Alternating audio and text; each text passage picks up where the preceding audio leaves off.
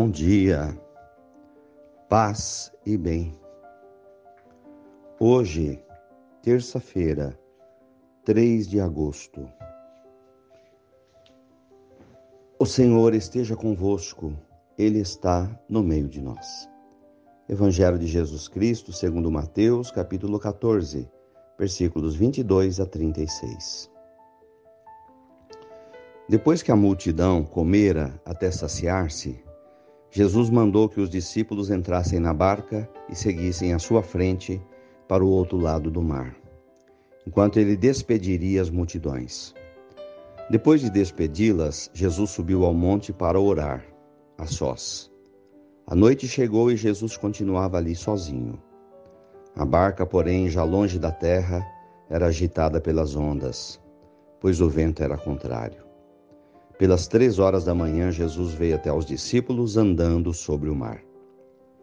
Quando os discípulos o avistaram, andando sobre o mar, ficaram apavorados e disseram: É um fantasma! E gritaram de medo. Jesus, porém, logo lhes disse: Coragem, sou eu, não tenhais medo.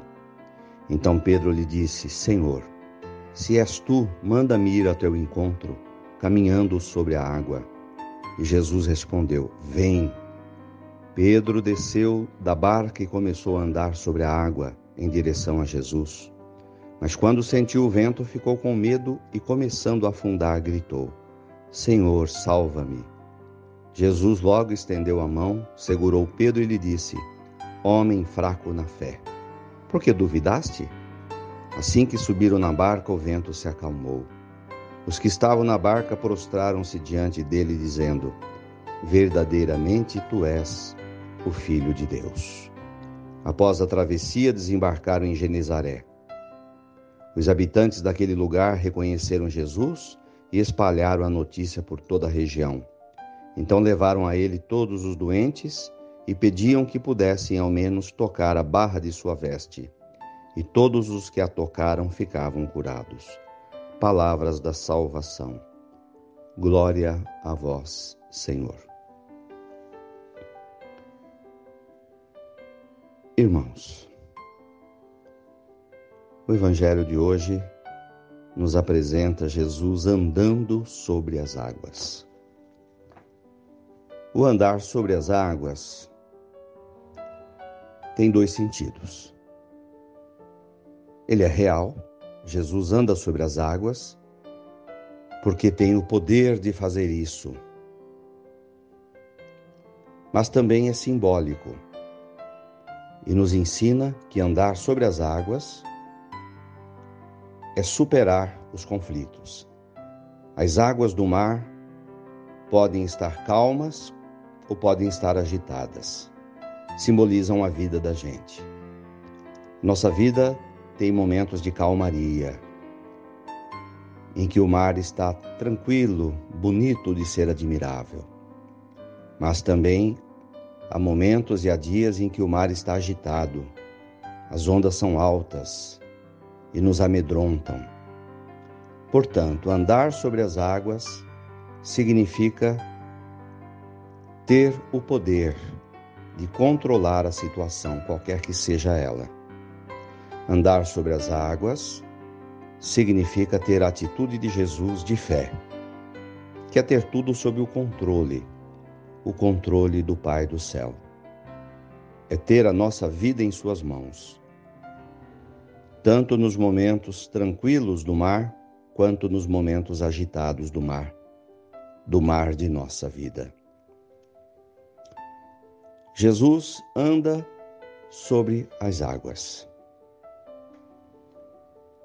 e permite que Pedro venha também, que faça o mesmo. Venha, Pedro, ande sobre as águas. Quer dizer, não tenha medo. Faça o mesmo que eu estou fazendo. Jesus ensina para Pedro, ou seja, Jesus ensina para a igreja que nós também podemos andar sobre as águas. Nós também podemos ter o controle das situações, como ele tem. E Pedro até que tenta, mas não consegue. E afunda. porque fraqueja na fé. Às vezes, até tentamos ter tudo sob o nosso controle, mas às vezes duvidamos. E quando duvidamos, afundamos. Afundar significa deixar com que a crise que estamos vivendo encha o nosso coração de tristeza e de medo.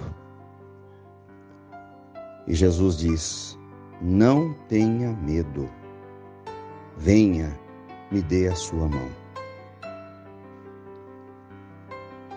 É o medo que nos impede de caminhar.